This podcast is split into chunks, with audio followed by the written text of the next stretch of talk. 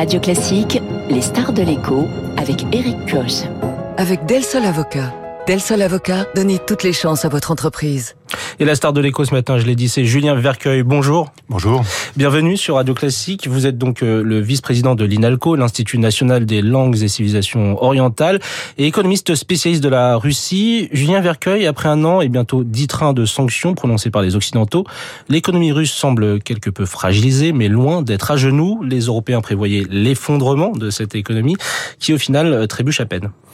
Oui, en fait, euh, évidemment, l'économie de la Russie accuse le coup, hein, mmh. malgré tout. C'est-à-dire qu'on a quand même euh, une très très grande différence entre les perspectives économiques qui étaient tracées en janvier, avant le déclenchement de la guerre 2022, et la situation et la trajectoire actuelle de l'économie de la Russie, puisque euh, la, euh, la perspective qui était tracée en, en janvier dernier, c'était plus 3,5% de croissance pour l'économie de la Russie. Mmh. On est à moins 2, moins 2,5. Hein, donc on a un écart de près de 6% négatif par rapport aux, aux perspectives. Qu'est-ce qui s'est passé entre entre-temps?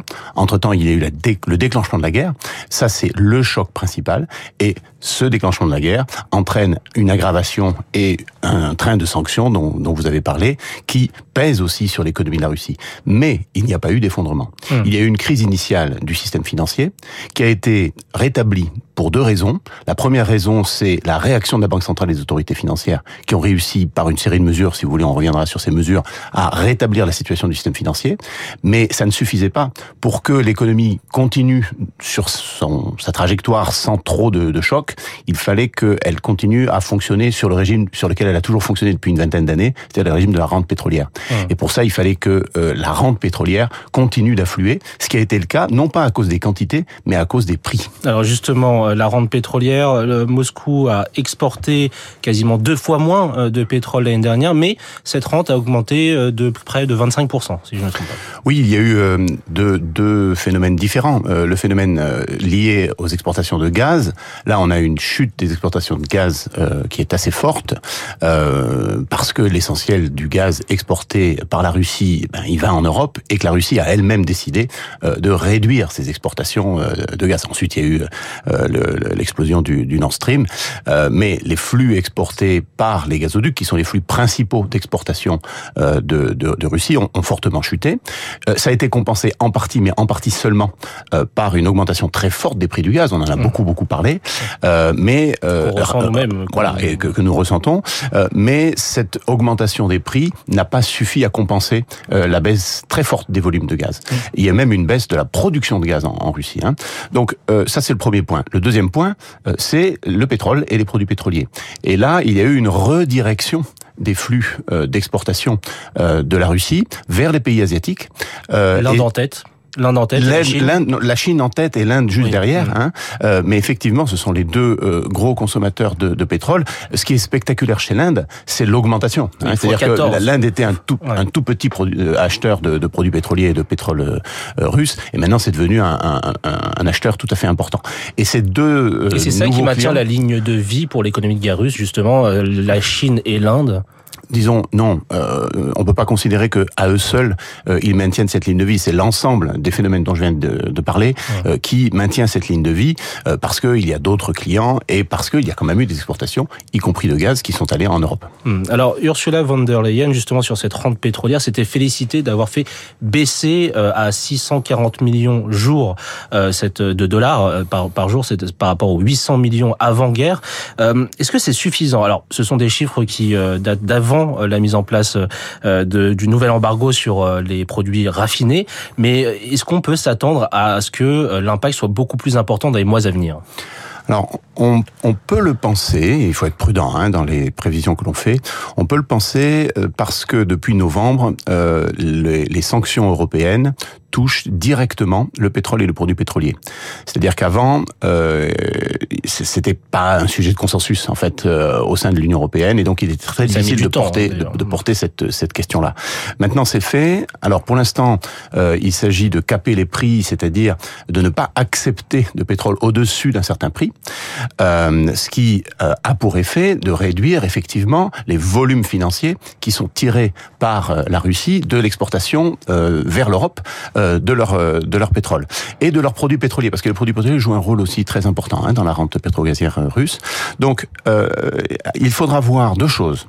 Première chose, est-ce que les volumes exportés vont baisser? Deuxième chose, est-ce que les prix vont bien se situer au niveau auquel euh, l'Europe les a capés? Parce que ce qui n'est pas très sûr, c'est la manière dont les autres acteurs euh, extra-européens vont réagir à ces, ces, nouvelles sanctions. Eux ne sont pas nécessairement concernés directement par ces sanctions, ils ne sont pas nécessairement d'accord avec ces sanctions, et donc il est très possible que la Russie fera feu de tout bois pour essayer de contourner tout ça. Mmh. Et en contournant justement, on a vu, euh, vous, l'aviez dit, il y a cette nouvelle route commerciale vers l'Asie, euh, et la Russie consent aussi à des gros rabais. Ils produisent à 10 dollars à peu près le pétrole, ils le revendent à peu près sur le marché à, à 60 dollars finalement, ils acceptent, ils consentent quand même de perdre cette rente, mais continuent finalement de vendre. Oui, bien sûr, parce que le plus important, c'est l'affichage politique que cela peut permettre à Vladimir Poutine, en réalité. Hein. c'est de continuer à dire qu'il est soutenu par des pays qui sont des pays non occidentaux. Hein. et c'est ça le véritable enjeu, je pense, euh, euh, au-delà de l'enjeu économique. Euh, sur l'enjeu économique, il y a un sujet qui est tout à fait important, c'est le niveau des prix du pétrole permettant pour un volume donné à l'équilibre budgétaire de la Russie de se faire. Euh, en fait, on l'estime aux alentours de 40 dollars le baril. C'est-à-dire qu'en dessous euh, de 40 dollars de baril, pour des volumes exportés importants, euh, le, le, le, budget de l'État russe n'est plus en mesure de se financer complètement. Hum. Autre mesure, euh, autre sanction euh, très symbolique, Julien Vercueil, et l'une des plus visibles, reste le départ des grands groupes européens et américains. On, on a annoncé que la Russie allait plonger dans une forme de pénurie profonde de composants, de produits made in Europe, euh, et qu'on allait assister finalement à la disparition de certains savoir-faire. Est-ce le cas aujourd'hui? Aujourd'hui, la situation est très contrastée suivant les secteurs. Vous avez des secteurs qui ont réussi à se réapprovisionner de manière euh, relativement euh, complète. Lesquels? Euh, bah, Par exemple, vous avez le, le, le secteur de, euh, de, de, de l'armement pour lequel il y a eu un effort particulier et pour lequel vous avez une augmentation de la production. Donc mmh. ça signifie que les pénuries, les ruptures d'approvisionnement n'ont pas affecté véritablement ce, ce secteur. Grâce à des composants été... venus de Chine notamment? Voilà, grâce à des composants soit euh, sourcés localement, mais c'est voilà, c'est sans doute quelque chose d'assez marginal euh, soit venant de Chine. Quand il y, a une, il y, a une, enquête qui a été menée il n'y a pas très longtemps et publiée euh, sur euh, les les entreprises de l'industrie de transformation russe et elles indiquaient pour celles qui avaient réussi à trouver des, des, des, des intrants de substitution, des, des, composants de substitution, que 66% d'entre eux venaient de, de Chine, d'autres viennent du Bélarus, d'autres viennent du Kazakhstan. Alors quand on regarde euh, le Kazakhstan, par exemple, euh, on se dit mais quels seraient les, les, les fournisseurs possibles? En fait, il s'agit aussi beaucoup de contournement de sanctions via la Turquie, qui passe ensuite par l'Asie centrale, voire le Caucase, et qui approvisionne la Russie par ce biais-là. Hum, alors, on a vu les impacts sur l'industrie, sur l'économie russe en général, mais concernant les gens, concernant les Russes, euh, quand ils voient disparaître, on se rappelle hein, de ces images de, de, tous ces Russes qui sont précipités dans un célèbre fast-food américain lors de l'annonce de son départ. Euh, comment vivent les Russes Comment vivent-ils euh, cette situation? Bon, la, la, situation économique euh, est morose en Russie depuis 2009. Hmm. C'est-à-dire depuis 12 ans. Ils sont habitués au marasme. Donc, il y a eu une période d'euphorie qui a été une période d'une petite dizaine d'années dans les années 2000. Et depuis, on est sur du stop and go, c'est-à-dire des phases de croissance et des phases de petites crises ou des phases de crise plus importantes comme la crise du Covid. Euh, donc, euh, les, les, Russes font le gros dos dans ce genre de situation et aujourd'hui, ils ne sont pas dans une crise paroxystique, donc ils sont aussi en train de faire le gros dos.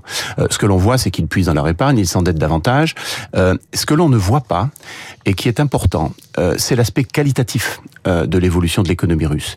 En fait, le départ des entreprises occidentales et la restriction et la fermeture relative de l'économie russe au reste du monde, qui est aussi une fermeture volontaire, hein, il ne faut pas non plus le, le, le sous-estimer, eh bien ça entraîne une baisse de la diversité des produits disponibles et de la qualité moyenne des produits disponibles. C'est-à-dire qu'en fait, une partie des, des, des Russes, et je discutais avant-hier avec une, une chercheuse qui, qui vient de Russie, euh, se, se retrouve transportée quelques dizaines d'années en arrière, au moment où euh, l'Union soviétique euh, peinait à produire des produits de qualité et de, de grande diversité. Ça, se ne, ça ne se voit pas encore des statistiques, mais ça se ressent au quotidien. Dernière question, Julien Vercueil. Jusqu'à quand la Russie peut, peut tenir ainsi?